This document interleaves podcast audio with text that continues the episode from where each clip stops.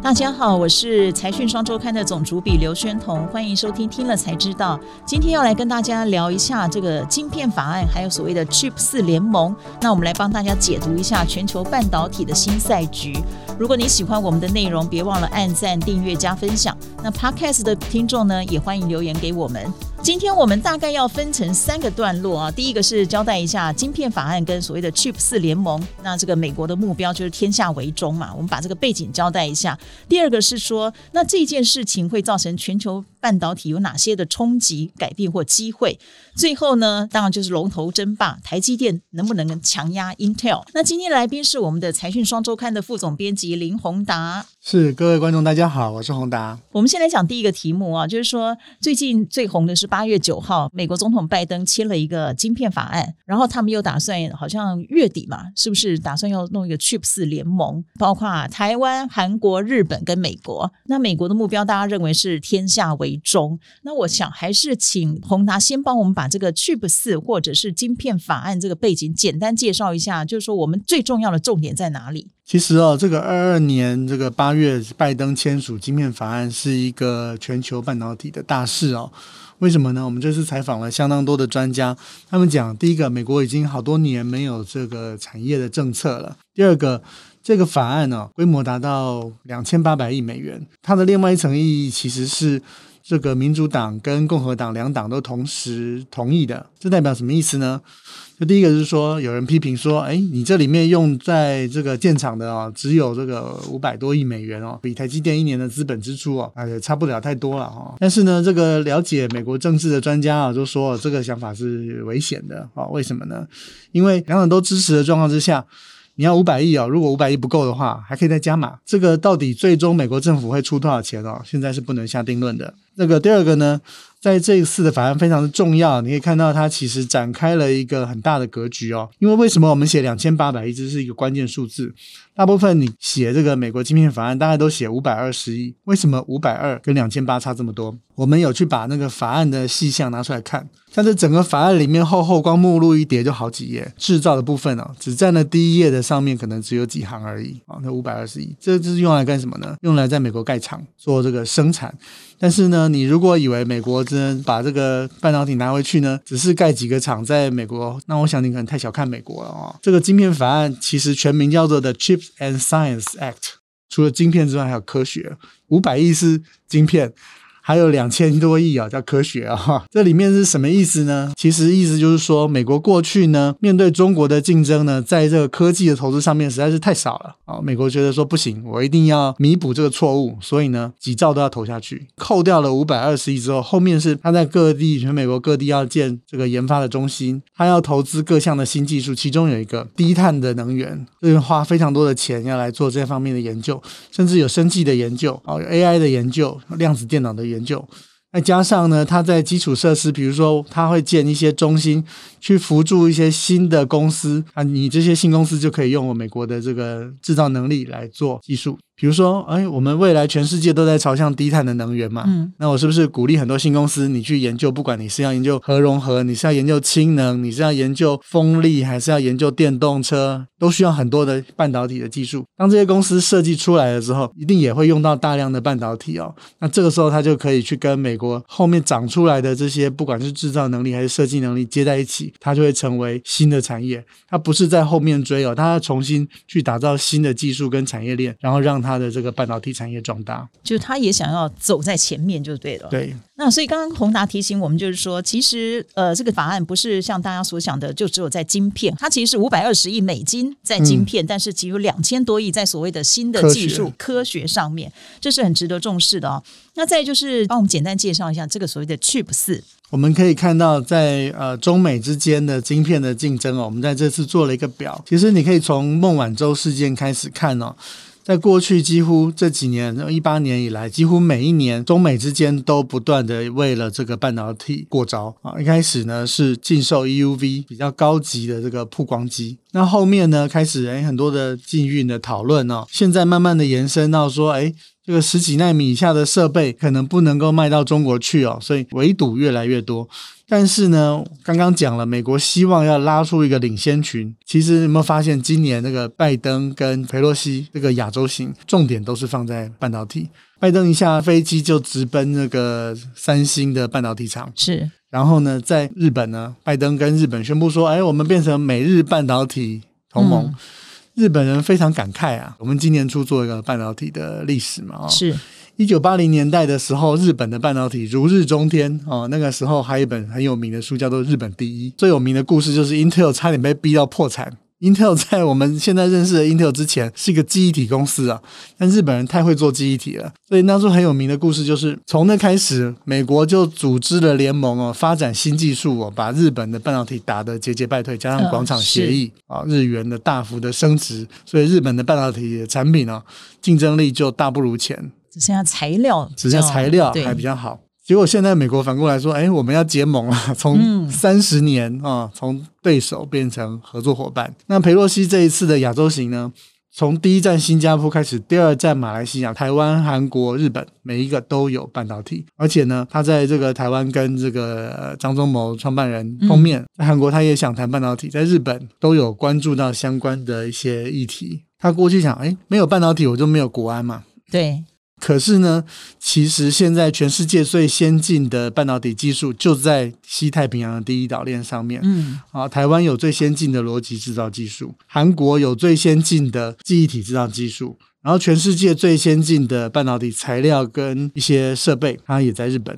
所以呢，把这些人抓住啊，才不会有地缘政治风险。如果东亚爆发战争哦，那绝对是跟乌克兰不一样的哈。是，是 因为乌克兰做的是面粉啊，我可以从别的地方进口面粉。嗯、但是呢，我们东亚如果发生事情，那这全世界电子业都会停摆。这影响会包括，比如苹果啊，包括 NVIDIA、Qualcomm、Broadcom，大概加州了哈。嗯，这些公司，请问他们要去哪里做晶片呢？这就是真实的一个状况。会诊一下，就是说，其实，在半导体产业的发展，它已经变成国安的问题。但是，呃，现在美中壁垒分明，时间不等人，中国也不是也不是吃素的啊。所以说，时间不等人。那美国要在这个地方要把这个这个墙围起来的话，它第一个要先用它的晶片法案来先把它自己的提升。那第二个是说，他要赶快先结盟这个第一岛链的台湾啊、日本、韩国，做一个领先群的结盟，它才有一个基础。那接下来我们要讲的就是说。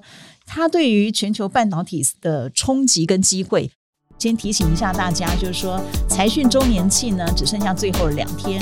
如果你还没有用全年最优惠的价格订阅我们的财讯双周刊，那记得赶快从下面的链接去购买啊。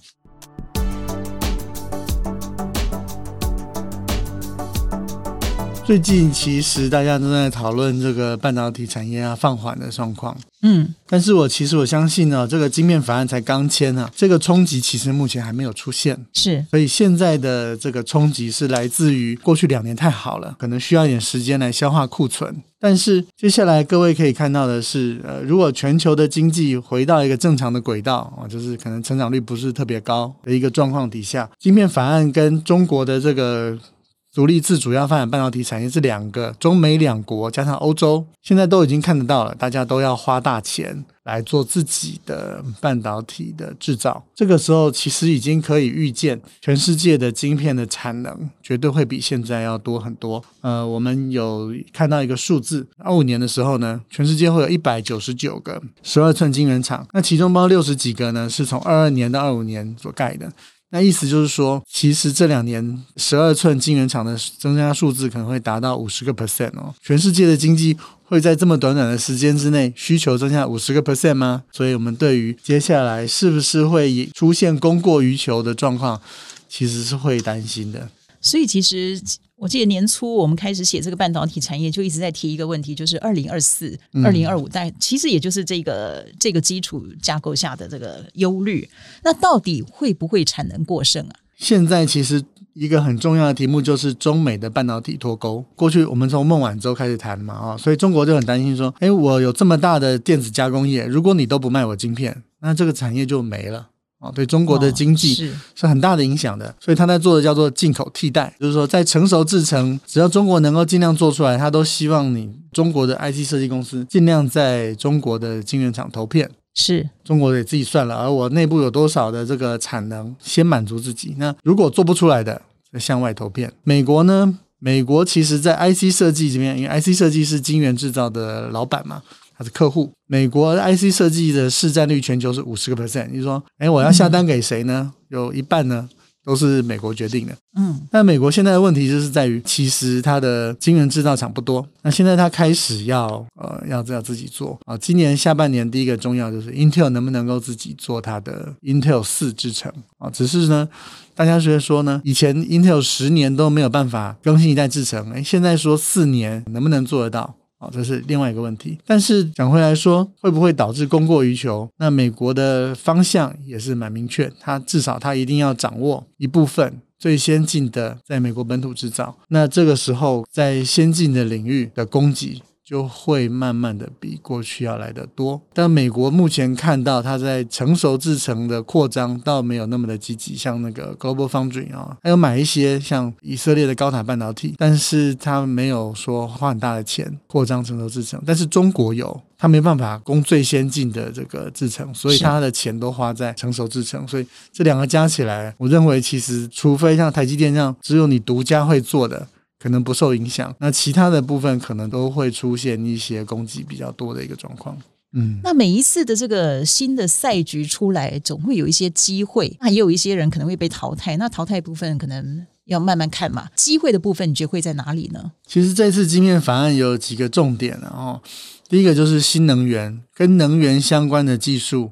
是中美都极力的想要的。那中国因为有稀土啊，有电池，所以中国在电池新能源部分花了很大的力气。那美国现在砸了，我们刚刚讲了，呃，两两千多亿美元，它也是极力要去抓新能源的这个零碳能源的这个机会。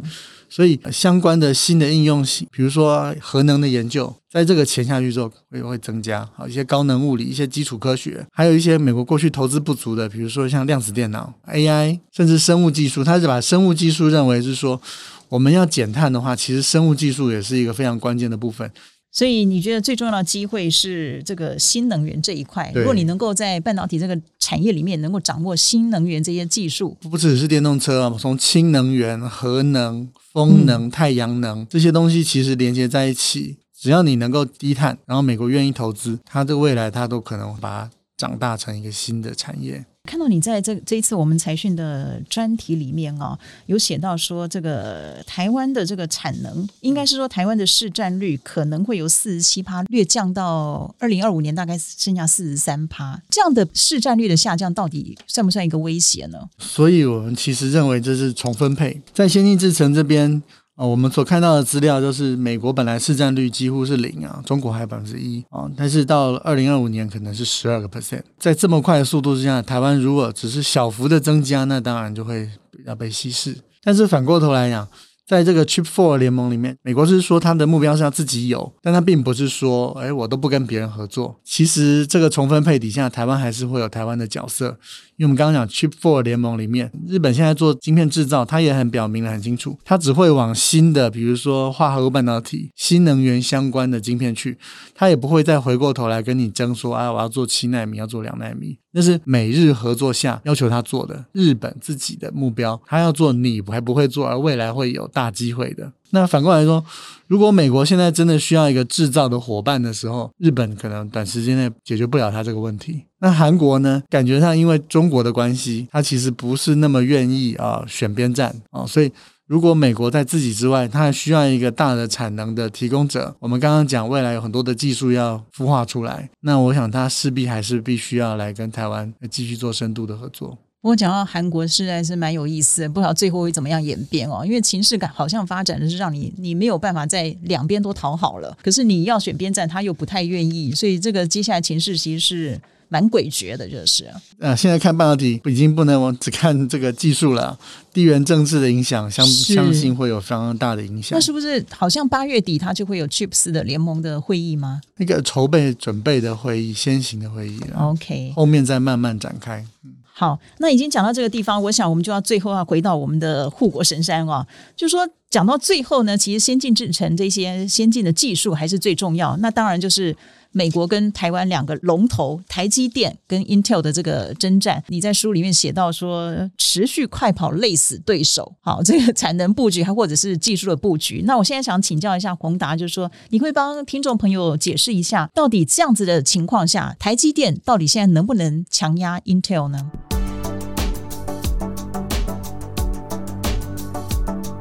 呃，我觉得我们从理解台积电跟 Intel 的关系，要从竞合来看，嗯，既竞争又合作。合作 Intel 最近发出的新的消息，就是说它在新的制程里面会有一块是台积电所做的，那其他是 Intel 自己做。就是说我做不出来没有关系，但是我有 partner 做得出来。那现在的晶片已经可以到预铸屋一样，像模组化一样，模组化就变成一个房子了。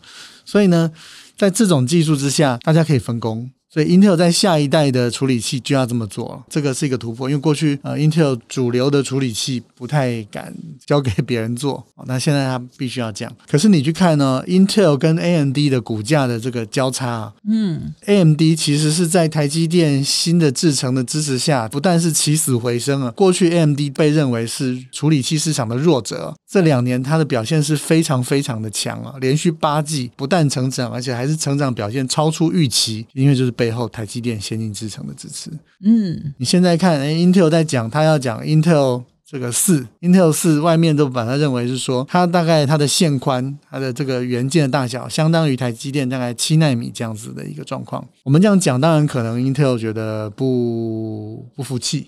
哦，但是呢，你去看那个外面，比如说 AMD 现在新的处理器，它的这个效能，很多普遍认为这个 AMD 的这个 CP 值哦，它的效能跟它的这个价格是胜过 Intel 的。AMD 不只是在这个 PC 的市场，这个市占率不断的升高，而且呢，在这个 Intel 所主宰的这个 Data Center 的市场，我们如果谈 Data Center，Intel 市占率几乎都是九十五 percent 以上，几乎是独占的，它是这个世界的神。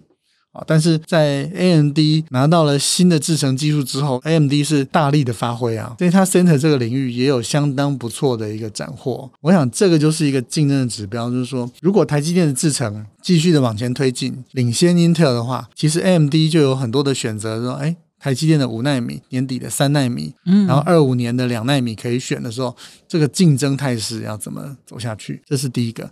第二个就是说，Intel 呢，其实现在也很努力的要去发展它的代工的一个生态，是。